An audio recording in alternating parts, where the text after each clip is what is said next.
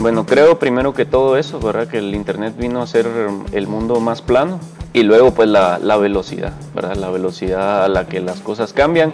También he estudiado un poco acerca de eso porque hoy en día, digamos, estamos en esta era digital que apenas está empezando, ¿verdad? Porque lleva 30 años, pero es poquito claro. eh, para todo lo que va a durar, ¿verdad? ¿Qué onda, mucha? ¿Qué onda, mucha? ¿Qué onda, mucha? ¿Qué onda? ¿Qué onda, mucha? ¿Qué onda, mucha? ¿Qué onda, mucha? ¿Qué onda, mucha? ¿Qué onda, mucha?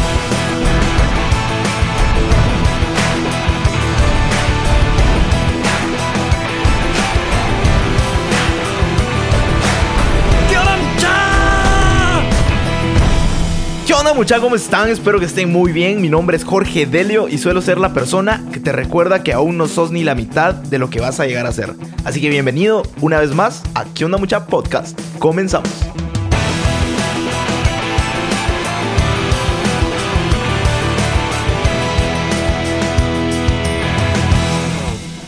Muchachos, les presento a Diego de León, es todo un emprendedor de la era digital y con un recorrido súper interesante aprovechando las nuevas tendencias digitales en nuestra era actual.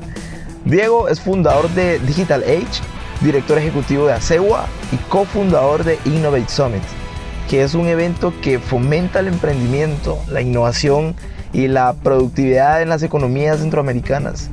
Es bien importante lo que está haciendo Diego porque vivimos en una era más cambiante que nunca y si no aprovechamos las herramientas tecnológicas que nos rodean, simplemente nos quedamos atrás. Precisamente estuvimos conversando acerca de lo que está pasando con esta era digital y cómo podemos adaptarnos a, los repentinos cambios. Y no solo adaptarnos, también aprovechar las oportunidades y sacarle el jugo a lo que se viene. Ok, ¿listo para aprender? No se diga más, te dejo el episodio con Diego.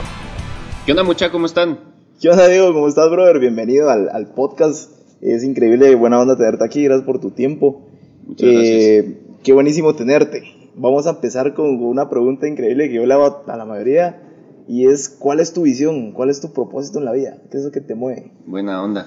Eh, no, primero que todo, muchas gracias por tomarme en cuenta. Eh, he estado viendo tu trabajo, Buena soy onda. chilero, entonces eh, gracias, ¿verdad? La verdad, muy honrado de estar aquí. Eh, mira, mi visión y mi misión eh, es interesante que me preguntes porque casi nadie me Es como pregunta. la pregunta. Yo más o menos a los 18 años empecé a definir eso.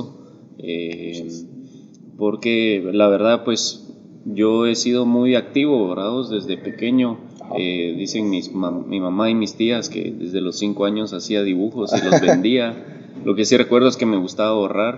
Eh, tuve negocios, eh, no sé, desde los más o menos 12 años tenía me cambié de colegio y donde yo me cambié no vendían estos sabrositos no sé si te recuerdas de los sí. sabrositos Ajá.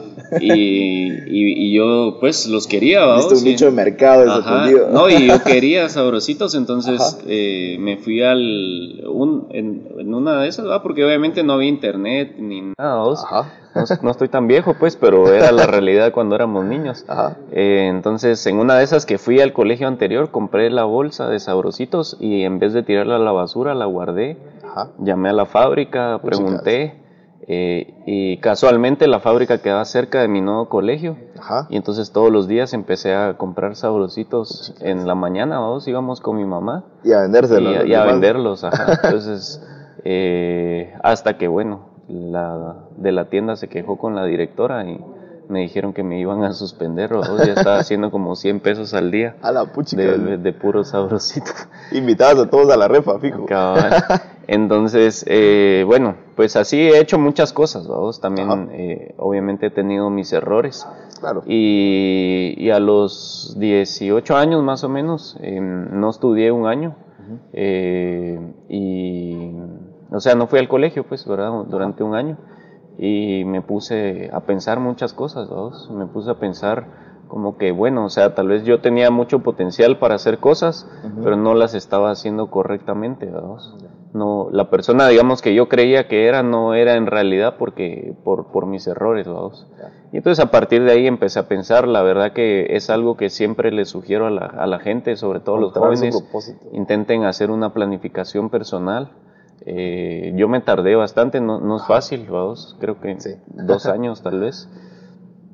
Y bueno, para responder, básicamente eh, yo creo que mi, mi, mi visión es ser un ejemplo de amor para los demás, ¿verdad? Así lo, lo logré definir, ¿verdad? Increíble. Quiero que el, el día que, que yo ya no esté aquí, pues la gente pueda decir, eh, bueno, o sea, o bueno, incluso estando aquí, vamos, porque Ajá. al final el liderazgo y, y hoy las redes sociales y esas cosas te, Sí, te llevan a más ¿verdad? Entonces que la gente pueda decir, bueno, realmente eh, él obviamente no es perfecto por, como todos los demás humanos, Claro. pero está intentando de, demostrar huella, ¿no? su amor, vamos, ¿no? De- o sea, demostrar su amor de manera eh, verdadera, vamos. Y entonces, también con el tiempo, obviamente, fui entendiendo los diferentes niveles de amor que uno debe tener, vamos, y hoy, pues, obviamente la mayor expresión son mis hijos, ¿verdad? Entonces, pues, primero demuestro el amor por mis hijos y luego voy así mi familia Buenísimo. y poco a poco, vamos, ajá. Entonces, Increíble. eso,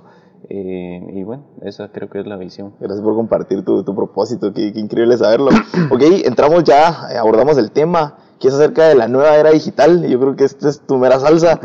Eh, hoy en día vivimos en una, en una era más cambiante que nunca. ¿Cómo, Sí. cómo adaptarnos a los cambios tan rápidos en esta nueva era digital? Bueno, eh, mira, no es tan fácil Ajá. porque realmente sí son cambios así muy rápidos. Muy rápidos. El simple hecho, por ejemplo, de que esta semana se haya caído Sí. Facebook y Instagram, Masivo, te, ¿no? te hace darte cuenta de que, o sea, ¿verdad? O sea, ¿qué, qué, qué haces durante ese día? no es que ¿Y tu vida sea eso, no es que tu vida sea eso, tal vez para algunos sí, pero para la mayoría no es eso. Ajá. Pero es que sí, sí te metías a ver de Sí, todos modos, vamos, así como, ¿será que ya está funcionando? vamos? Ya es parte de vos. Sí. Y, y bueno, eso es algo que hace cinco años no era así, vamos, ¿verdad? Entonces, eh, mira, yo pienso que el Internet ha hecho el mundo plano, ¿verdad? Eh, a mí me gusta mucho opinar acerca de mucha gente, ¿verdad? Nuestros viejos o cualquier otra gente Ajá. piensa que hoy en día emprender está de moda. Sí. Y realmente no es una moda, o sea, sí conozco gente que lo usa como excusa para no trabajar, vamos, pero en general no es eso, es que el Internet vino a botar las barreras de entrada para los negocios, Claro. ¿verdad? Hoy una persona desde su teléfono con una página en Facebook le puede montar competencia a una empresa grande, vamos. Por supuesto. Mira, ves, tengo una propuesta de valor interesante y, y eché punta, vamos, sin Sí, parar. caso porque- Netflix, ¿no? Ajá. eh, sí, bueno, pero incluso casos así más pequeños, o sea, por decirte, ¿cuántas, eh, cuántos reposteros, cuántas reposteras, digamos, ponen en, en jaque las ventas de empresas, ¿verdad? Como, o hace poco estaba viendo este, el caso de Gillette, vamos, Ajá. ¿verdad? Que Sí, bajaron obviamente. 20% de sus ventas por empresas que, por suscripción, pues, Sí. vamos, en Internet. Vale. Entonces, eh, bueno, creo primero que todo eso, ¿verdad? Que el Internet vino a ser el mundo más plano. eh, y luego, pues, la, la velocidad, ¿verdad? La velocidad a la que las cosas cambian. También he estudiado un poco acerca de eso porque hoy en día, digamos, estamos en esta era digital que apenas está empezando, ¿verdad? Porque lleva Ah. 30 años, pero es poquito Claro. eh, para todo lo que va a durar, ¿verdad? Eh, pero también hay que tomar en cuenta que hay muchas cosas del mundo real que no han cambiado, ¿verdad? O sea, Sí.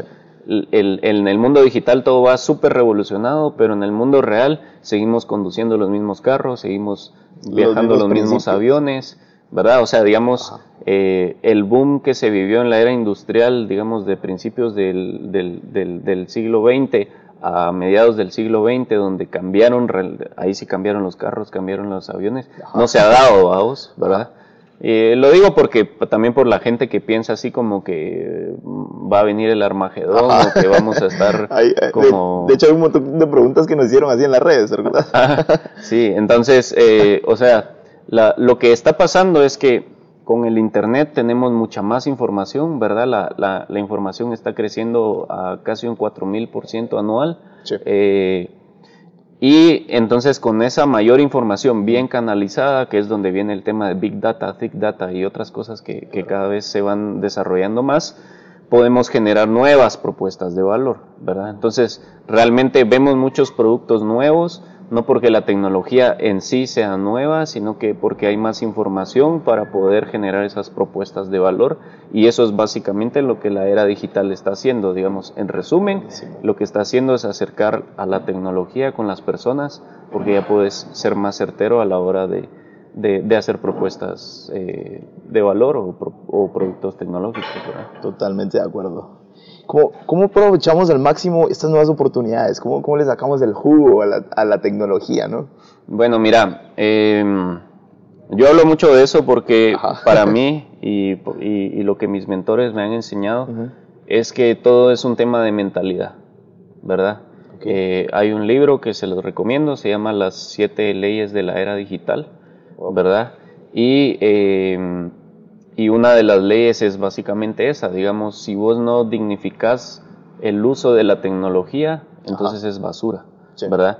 Y entonces, el mejor de los casos que siempre doy, cuando, principalmente cuando estoy hablando con, con gerentes o personas de empresarios, digamos, es el tema del CRM, ¿verdad? Hace 10, 12 años empezó el boom del CRM, muchas empresas hicieron inversiones millonarias para implementar los CRMs en sus, en, sus empresas Y, casi nadie lo logró bien, vamos. Entonces, eh, ¿qué es lo que pasó? Digamos, el CRM no era una tecnología obsoleta, sigue siendo una tecnología muy útil, vamos.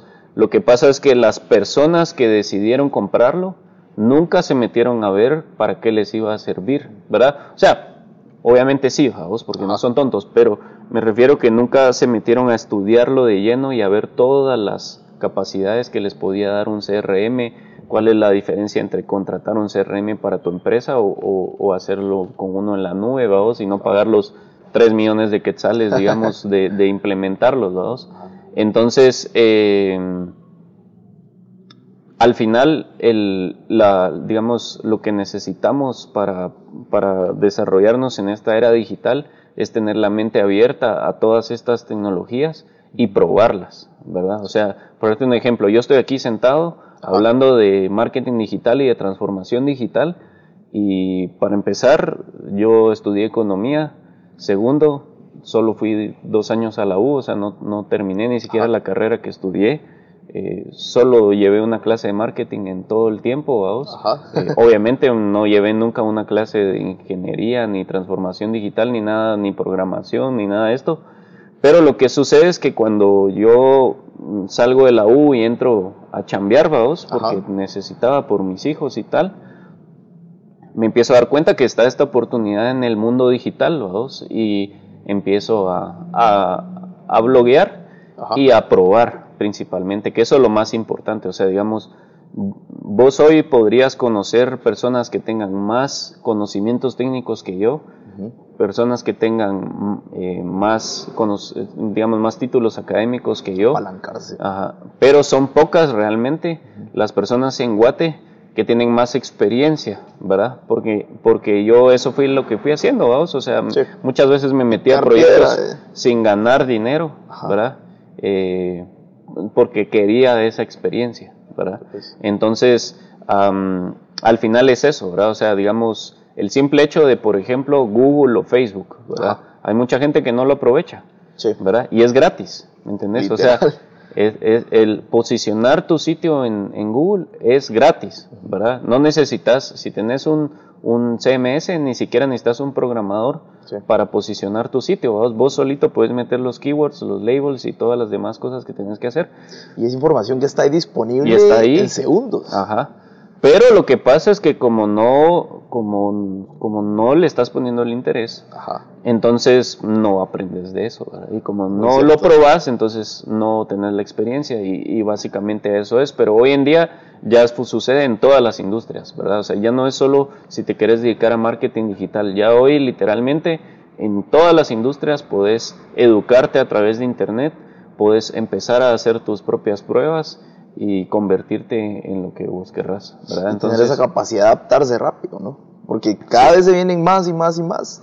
Y si no nos adaptamos, nos quedamos ahí, rezagados. Cuesta bastante, vos, Cuesta. porque la verdad, ah, por darte un ejemplo, mi mentor, ¿verdad? Se llama Engel Fonseca. Ok. Eh, yo cuando empecé a trabajar con él, eh, me impresionaba, vos, me impresionaba que aquel eh, empezaba a trabajar a las 8 de la mañana, terminaba a las 6 de la tarde, ¿verdad? Ujú. O sea, eso te estoy hablando, reuniones, llamadas y ese tipo de cosas, Claro. ¿verdad? Eh, a las 6 empezaba entonces a ver correos, a hacer propuestas de cosas eh, que hayan pasado durante el día, reuniones, digamos, vamos, porque hoy en día el factor principal en la era digital es la velocidad, tienes que actuar rápido. Totalmente. Eh, y digamos tipo 8 de la noche, entonces ya como que cenaba y tal, pero luego empezaba a leer, vamos, Sí, pues. ¿verdad? A bloguear. Entonces, eh, pues no sé a qué hora se dormía, vamos, Ajá. porque yo solo lo veía durante el Máquina. trabajo, pero me entendés, o sea, yo, yo muchas veces me, me puse a plantear, digamos, ¿es realmente este camino el que quiero seguir? O sea, Ajá. estoy dispuesto, digamos, a, a trabajar 12, 14 horas al día, vamos, Ujú. fines de semana, pues hoy es sábado, aquí estamos, ¿verdad? Que, tengo chance. Eh, me, me- realmente te hace pensar, ¿verdad? Porque, porque hay industrias que realmente ya están muy revolucionadas, todo lo que tiene que ver con tecnología o con digital, súper revolucionado y todos los días tenés que aprender algo. Buenísimo. Entonces, eh, pues al final decidí que sí, ¿verdad? O sea, tal vez no a ese nivel, ¿verdad? Pero estás Eh, dispuesto a. Sí, porque aparte yo, digamos, realmente yo cuando empecé hace ocho años no fue que decidiera en sí meterme solo a lo digital, sino que yo lo que decidí fue meterme a cosas donde alguien que con un cartón no me pudiera competir, Por supuesto. ¿verdad? Entonces yo estoy hoy en día metido en temas de, de digital, en temas de emprendimiento y en temas de innovación, porque son temas que sí, sí puedes aprenderlos en la universidad, pero que realmente los cambios están pasando en la calle, ¿verdad? Entonces, eh, pues yo lo, yo, lo, yo lo combino un poquito, digamos, con esas cosas. Eh, por un lado es un poquito más difícil de rentabilizar, pero por el otro lado también me da un poco más una agenda eh, más amplia, digamos, ¿verdad? Qué virgo. Brother, ¿y cuál ha sido tu mayor reto en esta nueva era? O sea, ¿qué, ¿qué es eso que vos te enfrentaste y dijiste, puchicas, esto sí me costó un montón? ¿Cuál ha sido ese reto? Mm, Creo que el tema de todo lo que tiene que ver con programación, ¿verdad?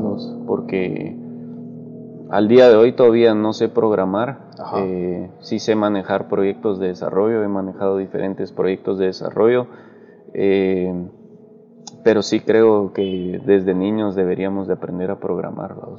Eh, Sería un Sí, excelente no solo, no solo es el tema, digamos, de en sí conocer un lenguaje, vamos, porque cambia Ajá. muy rápido y, y en sí, si vos aprendiste, digamos, de niño un lenguaje, ahorita ya no te serviría, ¿verdad? Que es lo que le pasa a mucha gente, digamos, que estuvo en bachiller por computación y aprendió C++ y hoy ya no sirve Obsoleto, de nada. Pero más allá del lenguaje es la lógica, ¿verdad? La lógica de la programación es lo que realmente te permite administrar correctamente un proyecto, vamos. Entonces yo, eh, como te digo, he, he administrado proyectos grandes, eh, pero sí me tardé como unos dos, tres años tal vez en terminar de aprender a, a cómo hacerlo, vamos. O sea, a- sobre todo y, y- y con el perdón de, de- de mucha gente, pero aquí en Guatemala todavía no tenemos eh, la cultura que necesitamos para, para tener, digamos, la mayoría de los desarrolladores todavía dan mucha paja. Sí. ¿verdad? Se dan cuenta que no les, que no entendés de qué te están hablando y entonces aprovechan para decirte que algo que hacen en media hora se tarda un día y así, Claro. ¿verdad? Entonces, eso sí me tardé en perfeccionarlo como unos tres años, ¿verdad? Entonces, eh, pero sí es es súper vital porque en serio que cuando, aunque no sepas programar como yo, en el momento que ya entendés cuánto tiempo tarda, qué tan difícil es, qué tantas soluciones hay en Internet, por ejemplo, eh, ya es cuestión del chas chas, vamos, o sea, agarras a, la- a- a los programadores y ya vos mismo les das las ideas que a veces, a veces eh, no a todos se les facilita, ¿verdad? Porque están muy metidos en la parte técnica, ¿verdad? Entonces ya vos mismo les decís, miren mucha, ¿por qué no hacemos esto, esto y esto? Eh, y, y terminas no siendo tan difícil como parecía, ¿verdad? Nosotros ahorita en, en Digital Age, que es nuestra empresa, Ajá. estamos desarrollando una tecnología para hacer encuestas por voz, Puchicas. ¿verdad? Bueno, realmente ya la tenemos. Lo Oye, que- ahora tan fácil en WhatsApp envías un voice note. Ajá. A, a mí se me hace mucho más fácil, realmente. En app es súper fácil. Sí. El problema es que nadie las baja. vamos. Cierto. Entonces, ahorita esta, esta tecnología la desarrollamos para web, Wow. ¿verdad? Pero tene- estamos teniendo algunos problemas eh, que, que- que vamos a resolver, vamos. Pero, por, ejemplo, eh, Safari no te permite grabar archivos en audio, Mm. eh, o sea, dejarlos guardados en el buscador, que es básicamente lo que hace nuestra tecnología. Eh, Está también el tema de, de, de, obviamente las bases de datos que tenés que tener porque si el día de mañana se masifica, digamos, haces 5000 encuestas por voz, ¿verdad? El- obviamente el peso es más peso, alto. claro. ajá. Entonces, eh, pero sí, ¿verdad? Eh, hace poco estaba viendo un artículo donde hablaba del, del voice commerce, vamos, que este año va a empezar. Y entonces parece que vamos en un buen camino, vamos, Pues, nada más. allá va que la ola. Hasta ahí va, ajá. Qué increíble. Oye, Diego, actualmente tenemos cosas tan nuevas como la inteligencia emocional, eh, inteligencia artificial, perdón, machine learning, big data, todo esto del blockchain. Pero ¿qué, qué se viene? ¿Qué crees, qué crees lo que, que se viene aquí a unos años? Bien difícil de decir vos. Ajá. Eh, y eso hace poco, hace poco nos tocó participar en, eh, en una política que se está haciendo eh, para Centroamérica, vos. Ajá. Pero la están poniendo a, o sea, es una política para regional para el 2050. Puchicas. Y nosotros así como, qué, qué, qué visionarios Ajá, estos cuates, pues, ¿verdad? ¿Cómo van a saber ellos qué va a pasar de aquí al 2050, verdad? O sea, dimensionarlo así fácilmente. Este año, eh, el otro año, perdón, el Internet más o menos cumple 30 años de haber empezado. ¿Cuántas cosas han cambiado en 30 años? Impredecibles, Sí. ¿verdad? ¿Cómo vamos a ser capaces de predecir los siguientes 30? Vamos, que, o sea, estos 30 fueron los más lentos, si quieres verlo, porque fue el inicio, ¿verdad? Es, es, es, es, es, es imposible y, y siendo muy claro, hasta ridículo, ¿verdad? Sí, cierto. Entonces, eh, yo sí creo, como muchas personas, que el blockchain eh, es el mayor cambio, digamos, después de, de- de haber empezado el Internet. Ajá. El blockchain va a cambiar muchas cosas. Lo que pasa es que como eh, venía amarrado con el Bitcoin, vamos, Ajá. y mucha gente empezó a atacar al Bitcoin, entonces hay cosas que no han, no se han desarrollado como, como se debe, pero creo que de aquí a, a unos tres años ya el blockchain va a ser algo súper importante, ¿verdad? Sí, porque todo, Eh, todo esto en esta era digital, todo avanza tan rápido que realmente si no estás un paso adelante, ya te quedas muerto. Ya luego el tema de el tema de- de inteligencia artificial está creciendo muy rápido, pero no es fácil, ¿verdad? Porque realmente la inteligencia artificial no tiene tanto que ver con la programación como uno cree, sino que tiene que ver más con la data, ¿verdad? O sea, con conocer y, presentar las soluciones correctas, ¿verdad? Entonces, eh, en el último año, eh, las inversiones en, en startups de inteligencia artificial creció en un 250% y va a seguir creciendo, ¿verdad? Pues Eh, países como China le están apostando, ¿verdad? Así, súper fuerte, casi más de la tercera parte de, de la, de la inversión global, ¿verdad? Viene solo de ahí. Eh, pero creo que va a ser un poquito más difícil de consolidar por, por, por ese tema de la data, ¿verdad? Por el tema de que sí necesitas mucha data para poder generar eh, soluciones súper certeras y automatizadas, ¿verdad? La otra cosa que creo que, que- que también va a cambiar mucho en estos, en estos próximos años es el tema de todo lo que es tecnología de proximidad. ¿verdad? Eh, en noviembre estuve, en- en- fuimos a visitar el ecosistema emprendedor de Seattle Ajá. y éramos un grupo de 15 personas, todos de diferentes partes del mundo y por ejemplo había un hindú que estaban desarrollando unas, unos chips de proximidad Ajá. para saber, digamos, eh, cómo estás de salud, vamos, o sea, tu ritmo cardíaco y todas estas cosas. Entonces, digamos, para una persona saludable como vos y como yo, no tiene mucho sentido comprar un chip que lleves en la ropa que te esté monitoreando todo el tiempo. Pero para, por decirte, una persona que ya tiene una edad avanzada y que hay que eh, estarlo cuidando todo el tiempo, Eh, Súper útil. Casi que en vez de la enfermera le pones el chip y el chip te va a avisar a tu teléfono, ¿verdad? Mira, se le bajó la presión, subís a atenderlo o lo que sea. O incluso teniendo a la, fer- a la enfermera, pues igual a vos es más información. Entonces ahí súper útil.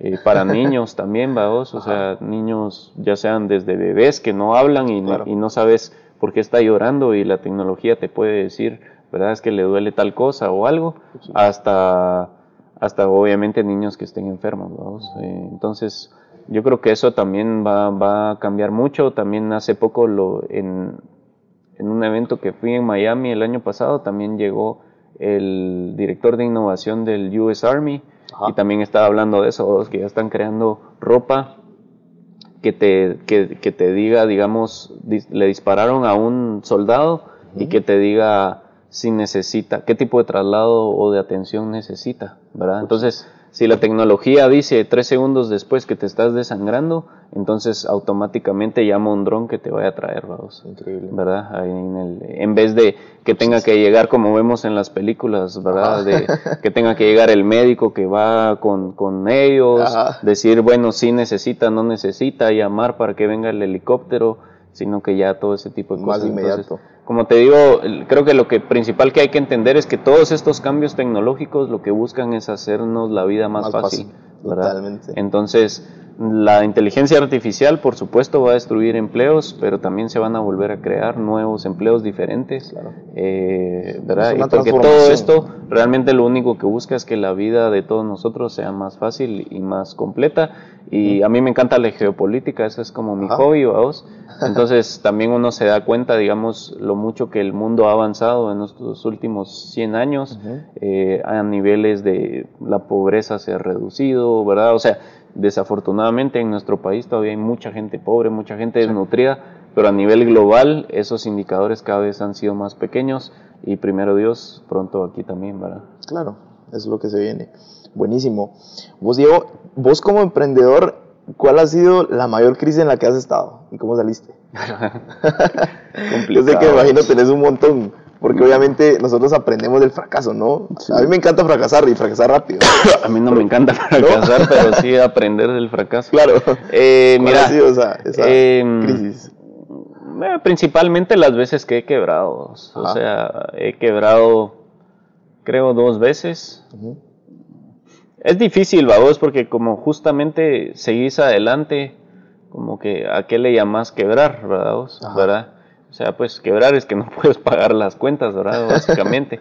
Pero de alguna manera seguís adelante y, y las terminas pagando en algún momento, vos. Entonces, lo más difícil creo que fue eso y por algunas razones. Para empezar, pues eh, digamos dimensionando, no, no es una justificación, pero dimensionando yo empecé a emprender formalmente a los 21 años Ok. eh, y, con, y pues ya con un hijo, ¿vamos? y a los 23 años ya tenía dos hijos, Increíble. bueno, antes de los 23, por ahí.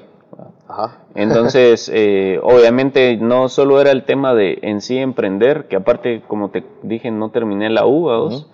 No era solo el tema de en sí emprender, sino el tema de la renta, los pañales, la leche, las, un montón Tenías de una- cosas. ¿vamos? una razón. Ajá. Más que una razón, también una responsabilidad muy grande. ¿vamos? O sea, no podía pasar ni un solo mes sin recibir nada de dinero, que esa es una ventaja que muchos eh, tienen a esa edad, ¿vamos? Empezás a emprender, pero no necesitas el dinero en sí, ¿vamos? Sino que se vuelve como una ganancia o, o algo para reinvertir. En mi caso sí era para vivir, ¿vamos? Qué interesante Eh, tu situación porque, cabal, como vos decís, la mayoría de jóvenes, por ejemplo, a esa edad, 20, 21 años, o sea, emprenden y literalmente no tienen nada que perder porque un plato de comida en la casa de sus papás siempre va a haber. En tu caso tenías a alguien que dependía de vos. Sí, Increíble. entonces, eh, bueno, tampoco me voy a hacer el pobrecito, obviamente Ah.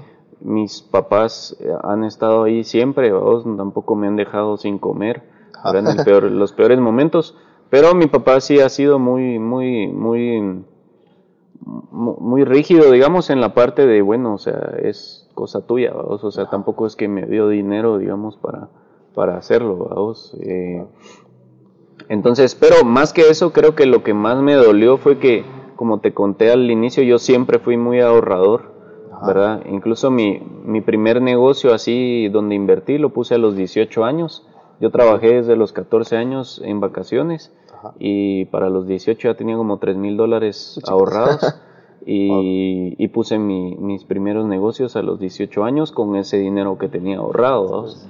Entonces, creo que lo que más me impactó fue esa parte donde yo siempre he valorado ahorrar y pasé a lo contrario, ¿vos? de ni siquiera poder pagar el mínimo de la tarjeta. ¿verdad? Entonces, creo que eso me, me pegó súper duro porque aparte es que no, en ese momento no, no sabes cómo vas a salir, vamos, Sí. ¿verdad? O sea, eh, yo llegué a deber como, no sé, como 200 mil quetzales, ¿verdad? vos? Y, y, y entonces, y obviamente casi todas las tarjetas, entonces, un momento que el mínimo de las tarjetas ya eran como 8 mil, vamos, el mínimo, ¿va? Ajá. Entonces se vuelve bien frustrante porque como te digo llega ese punto donde ni siquiera sabes cómo vas a salir, vamos. Ajá. Y la moral que tenías, digamos, de que te creías Superman o lo que vos querrás, Se va abajo. se vino abajo, pues, Ajá. porque si eras Superman, ¿por qué estás ahí, vamos? ¿verdad? Eh, y al final es eso, pues, o sea, lo que pasa es que, eh, y tengo un artículo que hice de- acerca de eso, vamos, Ajá, de, de, de, de, mm, cómo ser, eh, eh, ¿cómo es que se llama? Bueno, habla acerca de, de, de, de cómo puedes ser superhéroe sin superpoderes, vamos. ¿verdad?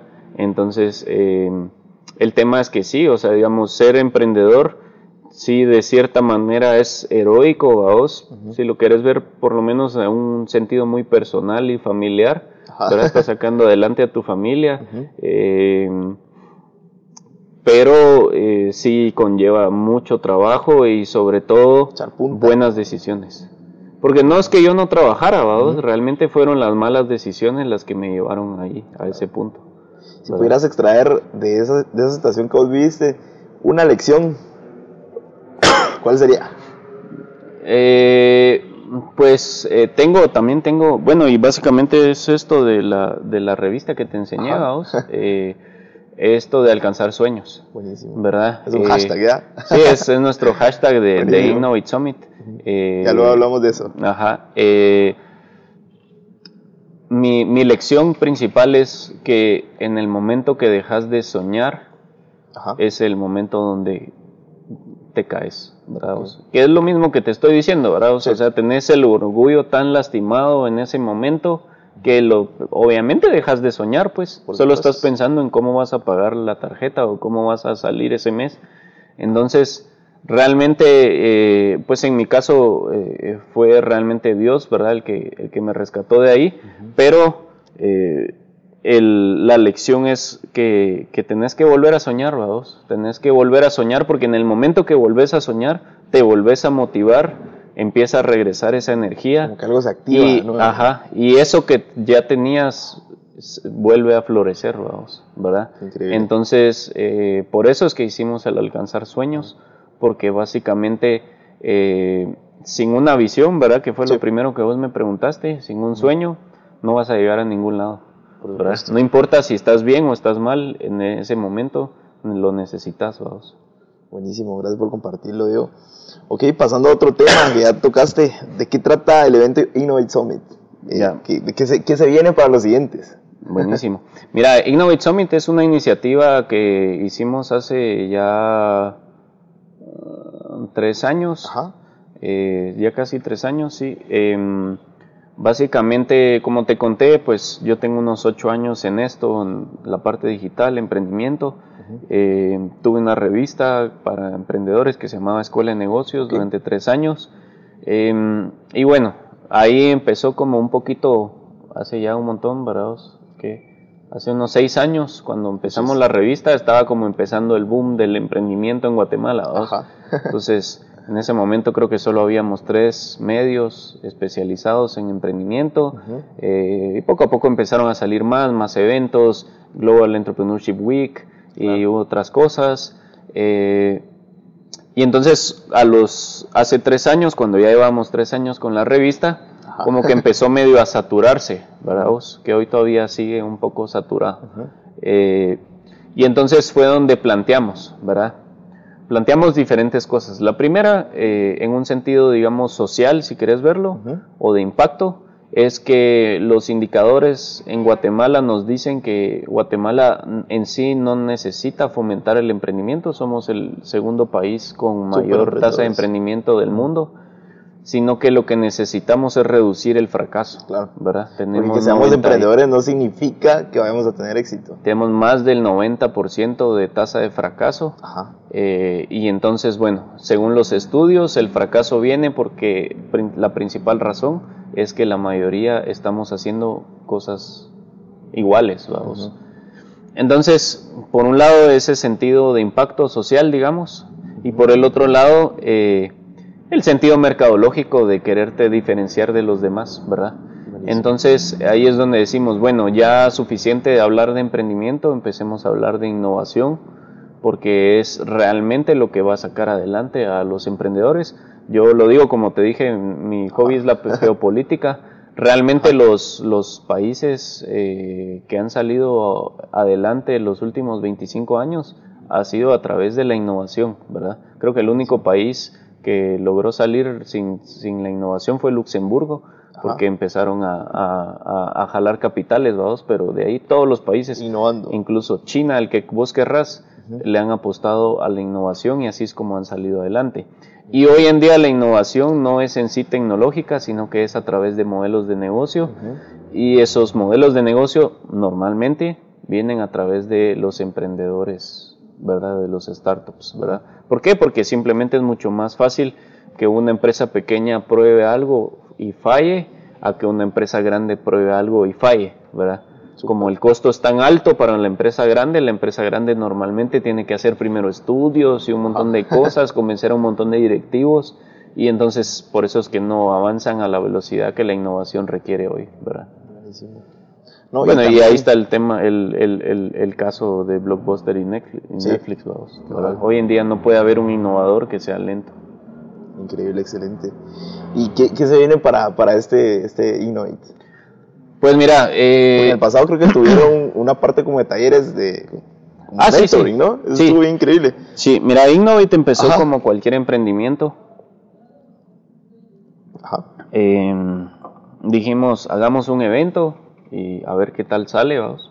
Lo hicimos, llegaron 600 personas y bueno, nos gustó, les gustó también a las personas que nos apoyan financieramente y entonces seguimos creciendo, Buenísimo. ¿verdad? Eh, luego al siguiente año creamos un programa que se llama Road to Innovate, donde básicamente vamos a, a diferentes ciudades de Centroamérica a buscar a los mejores emprendimientos y así hemos ido, vamos. Entonces el Innovate Summit, el año pasado llegaron más de mil personas Sí. eh, y realmente no vemos hacia dónde lo podemos hacer crecer mucho más porque tampoco hay lugares donde quepan tantas personas, o sea, lugares cool, ¿verdad? Donde Ajá. quepan tantas personas porque posiblemente podríamos ir a, no sé, Tical Futura o algo así, ahí nos cabe más gente, Ajá. pero ya no es tan del rollo, digamos, Sí. ¿verdad?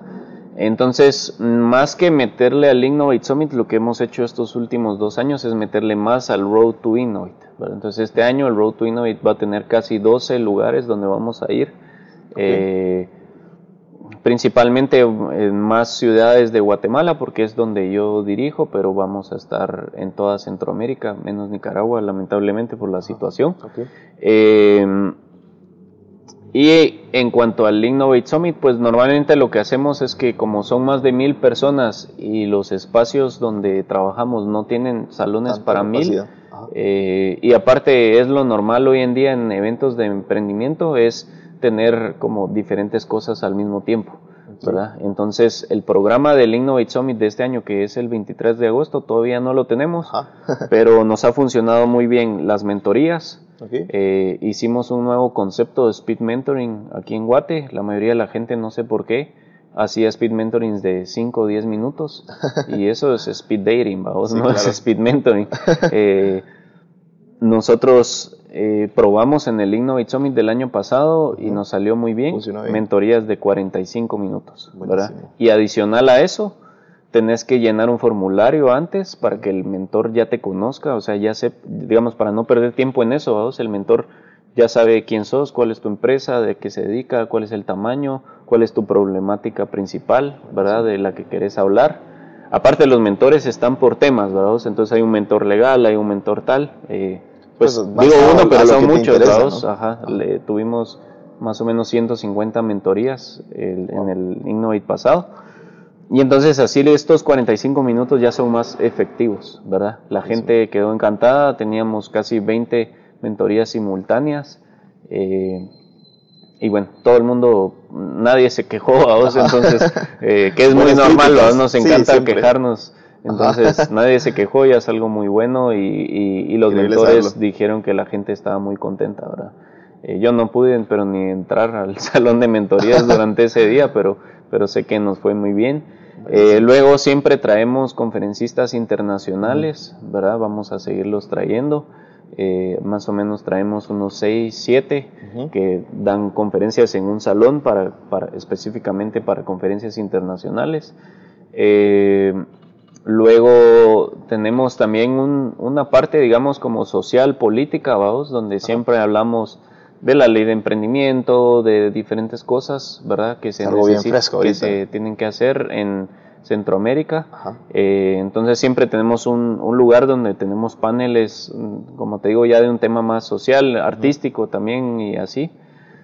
Eh, y también el año pasado, em- bueno, no, realmente siempre, pero eh, hacemos también un espacio de talleres, ¿verdad? Cosas más prácticas, ¿verdad? Claro. Porque al final de eso se trata todo el Innovate Summit. Digamos, una de las cosas que diferenció el Innovate Summit desde el inicio es que no vas a ir a escuchar charlas motivacionales, Sí. ¿verdad? Porque es un evento de innovación, no de emprendimiento. Es, entonces vas a ir a aprender cosas que puedas aplicar, Entonces durante un día tenés más de, sin contar las mentorías, tenés más de 40 diferentes cosas que puedes ir a aprender. Obviamente no puedes ir a las 40, pero si tenés socios se pueden dividir, vamos, Claro. cada quien va a lo que mejor le quede. Eh, y la idea es que después de eso pues empeces a aplicar esas cosas, ¿verdad? Llevarlo a la acción. Buenísimo. Sí, nuestro plan también es que, y esto lo he visto en, yo he tenido oportunidad de ir a eventos Estados Unidos, Alemania, Israel. Eh, nuestro plan también es que, esta, que este Innovate Summit, como es un evento internacional, eh, sea el evento, digamos, el viernes 23 de agosto, pero ya estamos hablando con otros aliados para que hagan otros eventos previos durante esa semana. Normalmente así es como funciona en los otros países. Hay un evento insignia, digamos, que atrae a mucha gente, tanto del país como internacional, a que llegue.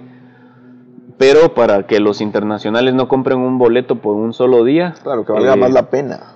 Entonces, Buenísimo. con otros aliados vamos a, a hablar para que hayan, por lo menos dos días antes, otros eventos donde se puedan ir, ¿verdad? Nosotros intentamos por nuestra propia eh, propio esfuerzo hacer eventos previos, eh, pero ha sido difícil, ¿verdad? Claro, es otra logística más grande. y por el tema de, por ejemplo, eh, es que tenemos mucha gente que, que recibimos, ¿verdad? Entonces, el estar recibiendo a la gente en el aeropuerto, que vayan a sus hoteles, eh, bueno, muchas cosas, ¿verdad? Eh, aparte, obviamente, en esa semana estamos en promoción, entonces me toca ir a entrevistas y cosas así, a hablar de, Sí, pues. del evento. Entonces, sí, más que- lo que vamos a hacer es, y que es lo que se hace en, en- en otros países, es eh, fomentar que aliados nuestros hagan otros eventos en esa misma semana para ir enriqueciendo todo el, el programa.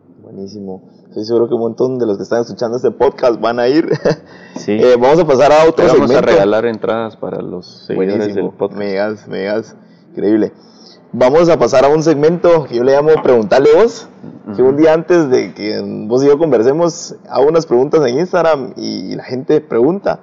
Y puedes seleccionar tres. Una la agarré de tu Instagram. Ajá. La primera pregunta, Andrea Orantes. ¿Cómo impactará el desempleo a causa de la tecnología y la automa- automatización en Guatemala? Es muy buena pregunta porque en Guatemala no se habla de eso. Sí. Ajá. Eh, en Alemania, cuando estuve en Alemania, nos hablaron de eso. vamos. Ajá. El impacto, el impacto de la automatización en los empleos, sobre todo los empleos que son muy fáciles, digamos, de automatizar, ¿verdad? Mensajería, cajeros, eh, contadores, eh, va a ser bastante fuerte. O sea, al, al punto de que va a eliminar ese tipo de trabajos en, en, en, digamos, en países desarrollados en el corto plazo y aquí al mediano plazo. Eh, va a ser fuerte, vamos. Pero, como te digo, eh, el, el- así como se van a destruir empleos, se van a crear nuevos, ¿verdad? Entonces, según, ahorita no tengo fresco el dato, pero eh, según el, el fondo, te voy a decir un dato nada más para, para en- darlo a entender, no, no tengo fresco el dato, vamos, pero según el Fondo Monetario Inter- en- eh, Internacional, Ajá. de aquí al 2020 se van a destruir como 7 millones de empleos, eh, eh, ¿verdad? Por la automatización. Ajá. Pero de aquí al 2022, digamos, se van a crear 2 millones de empleos más y el 90% de los jóvenes de aquí al 2020, un millón de empleos se van a, se van a dar para, principalmente para jóvenes eh, en áreas eh, digitales, ¿verdad? El Tecnológicas. 90% en, en temas digitales, ¿verdad? Buenísimo. Eh, entonces, lo que, entonces, lo que sucede es que sí se van a destruir muchos empleos y obviamente mucha gente se va a ver afectada, ¿verdad? Principalmente la gente que nunca decidió aprender más cosas. Claro. Eh, pero también se van a crear muchos nuevos empleos, no a la- al, al- al mismo nivel, pero sí se van a crear, eh, donde podemos prepararnos, ¿verdad? Para, para estar listos para recibir esos empleos. Entonces, empaparnos de esta nueva era. entonces, por ejemplo, Alemania, y esas desafortunadamente las cosas que no hacemos en, en estos países, el gobierno de Alemania ya tiene exactamente los datos de cuántos empleos se van a destruir y, y en cuánto tiempo van a reinsertar a estas personas, ¿verdad? Entonces, no sé, el dato que te dije de los 7 millones es solo en Estados Unidos, ¿verdad? O sea, Ajá. eh, pero en, en Alemania creo que eran como 2 millones lo que me presentaron ya hace dos años que se iban a destruir al 2020, Pero ellos ya estaban planificando que en tres años más iban a lograr reinsertar a estas personas a la vida laboral, obviamente no con el empleo que tenían antes, porque ese se va a destruir, va a dejar de existir, sino con nuevas competencias, ¿verdad? Entonces, estos, estos países se, se preocupan mucho porque ellos subsidian a las personas sin empleo. Entonces, al, al país tampoco, al gobierno no le conviene que estas Ajá, personas se queden claro. desempleadas. Entonces, pero también al mismo tiempo que los subsidian, los pueden condicionar. Entonces, por decirte, bueno, yo te voy a seguir manteniendo mientras no tenés empleo, pero tenés que ir obligatoriamente a estos cursos.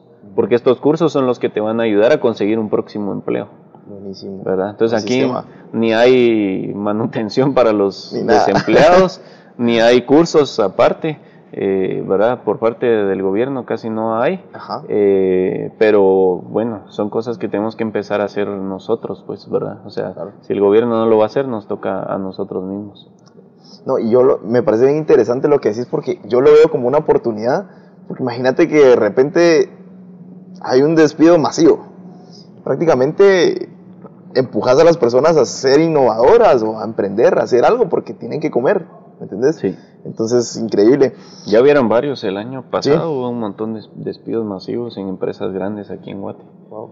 Ajá. Buenísimo, y se está dando, ya se está dando. Pregunta Cristian Santizo, ¿cómo usar de forma correcta las redes sociales? Bien interesante la pregunta. Sí, no es tan difícil, la verdad. Eh, creo que lo que hay que hacer es, eh, para empezar, definir tu marca personal, ¿verdad? Ajá. Súper importante, cosa que yo hice hace unos cinco años, tal vez. Definir tu marca personal. Eh, y, y luego aprender acerca de social selling, ¿verdad? ¿verdad? ¿De qué Eh, trata esto? el social selling, pues básicamente es esta técnica de cómo venderte a través de redes sociales. O sea, Sí. vender una marca, ¿verdad? porque Claro. también aplica para marcas, no solo para personas. Pero la base del social selling, paso número uno del social selling es haber definido tu marca personal, ¿verdad? Buenísimo. Y luego es básicamente cómo acercas tu marca personal a los segmentos a los que quieres llegar, ¿verdad? Entonces, por darte un ejemplo, a mí, eh, yo sí le aposté desde hace mucho tiempo, hace casi siete años, Ajá. mucho a LinkedIn, ¿verdad? Y al día de hoy tengo más de 12 mil amigos en LinkedIn y no son reclutadores de empleo ni estudiantes de la universidad, Ajá. ¿verdad? Hay pues, pero la mayoría son gerentes de marketing, gerentes generales, CEOs, emprendedores, que es el segmento al que yo llego a vos. Súper amplio el networking, ¿no? Entonces, eh, por, entonces, por darte un ejemplo, para el Innovate Summit, ya eh, dos semanas antes del evento, eh, vendí como dos o tres stands, ¿verdad? Para el evento, a través de, de un post que puse en, en LinkedIn, ¿verdad? En- y que no y que el post en sí no decía que estaba vendiendo el stand, ¿verdad? sino Ajá. que era más como el programa del evento y esas cosas, ¿verdad? Entonces ya la gente me escribe y, y, les, y les respondo porque obviamente tengo un buen alcance, ¿verdad? 12 mil amigos en LinkedIn es bastante. Eh, luego la gente más o menos entiende en qué estoy y, y, y me siguen, vamos, o sea, yo y por lo menos yo dos, tres veces a la semana en LinkedIn y la gente comenta, ¿verdad? Da like y es- todas esas cosas. Entonces eh, es increíble. Y aparte, el, el- otra cosa buena de LinkedIn es que el, el algoritmo no es tan duro como con Facebook, Claro. ¿verdad? O sea, vos publicas algo en LinkedIn y todavía siete días después siguen dándole like, ¿verdad? Porque el algoritmo no esconde el contenido porque no tienen tanto contenido. ¿vamos? Ajá, entonces eh, eso, ¿verdad? Principalmente definir tu marca personal y aprender de social selling, que todo está en internet. Increíble, ok. Última pregunta, eh, esa vino de tu Instagram, no sé quién, pero preguntó lo siguiente, ¿cuál sería el mejor consejo para empezar a colocar tu empresa nueva en lo digital? Ya, eh, se llama Edgar Novales, la persona que hizo ese- esa pregunta. Ajá. Eh, pues bueno, creo que el, el- el mejor consejo es empezar, ¿verdad? Porque hoy en día para poder posicionar en digital necesitas insights, ¿verdad? Y si no empezás es bien difícil obtenerlos. Eh, antes de empezar, pues sí, yo recomiendo utilizar las herramientas gratuitas, ¿verdad? De. Facebook y de Google principalmente, ¿verdad? Meterte a ver keywords, meterte a ver eh, intereses, ¿verdad? que, que puedan haber, eh, es lo que todos los mercadólogos digitales hacemos, ¿verdad? Antes de empezar una campaña, primero vemos más o menos cuál es la audiencia para, para ese producto o para esa empresa. Eh, entonces eso, ¿verdad? O sea, creo que lo, hay que meterse a, a- a Facebook, a LinkedIn, a, a Google, perdón. Eh, y empezar a buscar, ¿verdad? Empezar a buscar qué tanto in- interés hay en esas cosas que nosotros queremos vender, e incluso para evaluar tu, tu negocio sin em- haberlo empezado, el, el- el famoso A-B testing, ¿verdad? Entonces, em, eso, eso es lo que yo haría antes de, antes de empezar. Em, y luego, como te digo, pues empezar en sí, porque, porque uno puede tener muchos, muchas ideas de, de cómo va a funcionar, pero ya en el momento te das cuenta que hay cosas que pegan y otras que no, entonces tenés que irte modificando. No, una de las claves también es testear, testear, testear. Ajá, alguna le pegas. cabal. ok, ya se nos está acortando el tiempo, vamos a pasar a unas últimas preguntas. Y vamos a pasar a esta pregunta que me encanta mucho.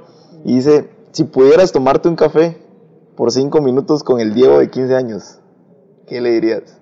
De cuando yo tenía 15 años. Ajá, si estuvieras así, enfrente con el Dieguito de 15 años, Ah, no me escucharía. ¿qué le dirías? Ah, qué difícil porque yo era muy rebelde, Ajá. Capaz no te escucha. muy rebelde. ¿Qué le dirías? Eh. Si tuvieras cinco minutos. Bueno, lo que le diría es que que busque a Dios.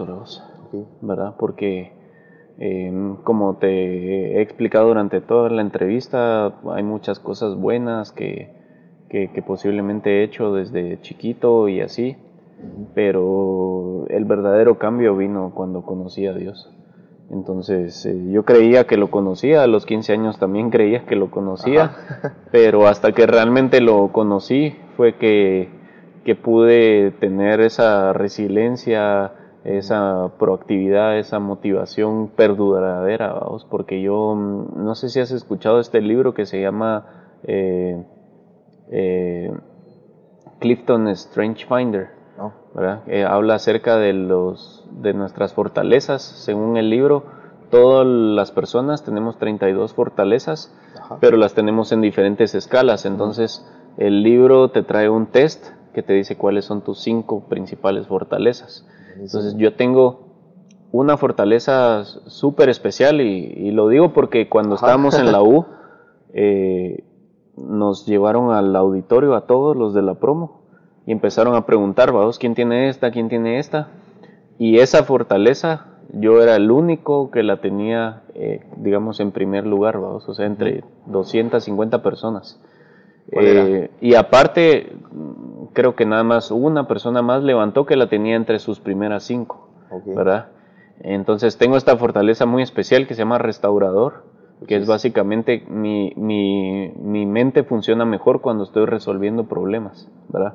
Y bueno, siempre fui bueno para mate y cosas así, posiblemente por lo mismo. Ajá. Pero luego tengo esta segunda fortaleza muy engañosa que me costó domar, que se llama iniciador, ¿verdad? Y es que mi mente funciona mejor cuando estoy empezando algo. Pero entonces también de la misma manera tendía mucho a no terminarlo, ¿verdad? O sea, mi mente se supermotiva cuando es algo Al nuevo. inicio. Pero el problema es que viene algo nuevo cada semana, por decirte, y entonces lo nuevo de la semana pasada se queda tirado otro. Ajá. Entonces, esa, esa me costó mucho domarla y, y realmente la fuerza ha venido de Dios. vamos. Buenísimo. Increíble, gracias por compartir eso y abrir así tu corazón.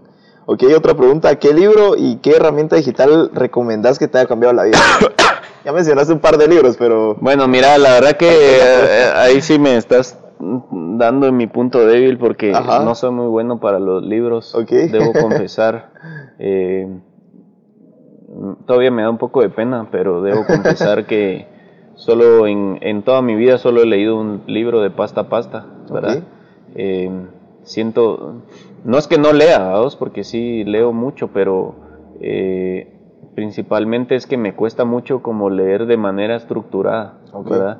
O sea, yo leo un libro y después de una, dos páginas máximo ya estoy pensando en un montón de cosas de lo que me está diciendo el libro y entonces me pauso, vamos.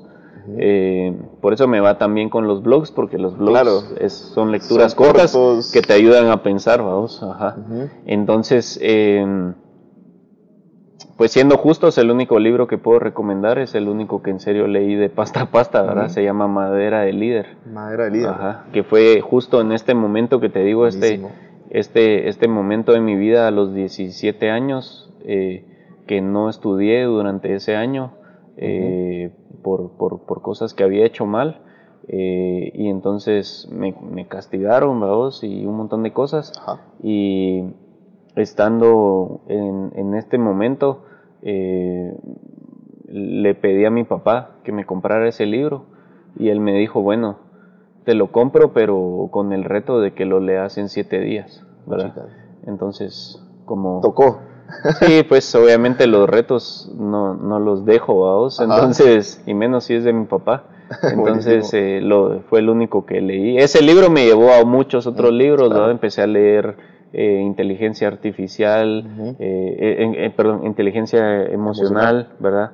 De, de Daniel Coleman y otros, Ajá. pero esos no los terminé, ¿verdad? El único que terminé fue este de Madera de Líder. Buenísimo. Y sí, bueno, creo que es el único que puedo recomendar a ciencia cierta porque el único que he terminado de leer completo. ¿verdad? Ok, gracias, Diego.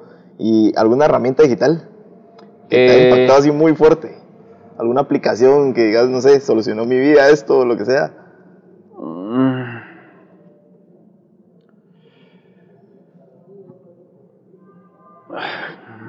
WhatsApp, WhatsApp. realmente, ok. ¿verdad? Eh, WhatsApp creo que es la, la, la aplicación que más ha cambiado mi vida, vamos, ¿verdad? La de casi todos, aunque, aunque Sí. pensemos en otras, vamos, pero realmente WhatsApp es el, el núcleo de, de nuestra Ah, comunicación. buenísimo. Ajá. Ok, gracias, Diego. Ok, ahorita vamos a entrar ya de último a una pequeña dinámica. Eh, y yo te voy a decir una palabra y vos me decís inmediatamente lo primero que se te venga a la, a la mente. ¿Va? Va, solo déjame tomar agua. Vale. Va, listo, Bueno, pues por la, por la pequeña dinámica. ¿Qué es lo primero que se te viene a la mente al escuchar la palabra chispudo? Eh, echar punta. Echar punta. Buenísimo. Ok, Diego, muchísimas gracias por, por, grabar aquí conmigo, por conversar y estoy seguro que pues, vas a impactar a un montón de personas. Tu contenido, seguir echando punta, muchos éxitos y seguir lo que estás haciendo. Igualmente vos. Buena onda. Ahí ya sabes que todo el apoyo que necesites. Buenísima onda. Gracias, Diego. Órale. Para servirte. Órale. Listo. Qué buen contenido, mano. Gracias. Bueno, pues mucha, terminó el episodio. Así que buenísima onda por quedarte hasta el final. Y no está de más recordarte que de nada sirve lo que aprendiste si no lo aplicas en tu vida. Entonces, pilas. Diego, brother, buena onda por tu tiempo y el contenido tan valioso que nos diste. Es increíble ver el recorrido que has tenido y cómo le has sacado provecho a esta era digital. Así que buenísimo, nos dejaste muchas herramientas buenas. Recordemos lo importante que es adaptarse a los cambios y aprender lo más rápido posible. Tenés que estar alerta de lo que está pasando a tu alrededor y en el mundo. Vivimos en una era más cambiante que nunca. Ok, aquí queda el episodio de hoy y espero que te haya servido tanto como a mí. Órale. Ah, por cierto, nos seguimos viendo por ahí cerquita en las redes sociales. Arroba Jorge Delio, por si aún no me seguís. Y hoy sí, chao.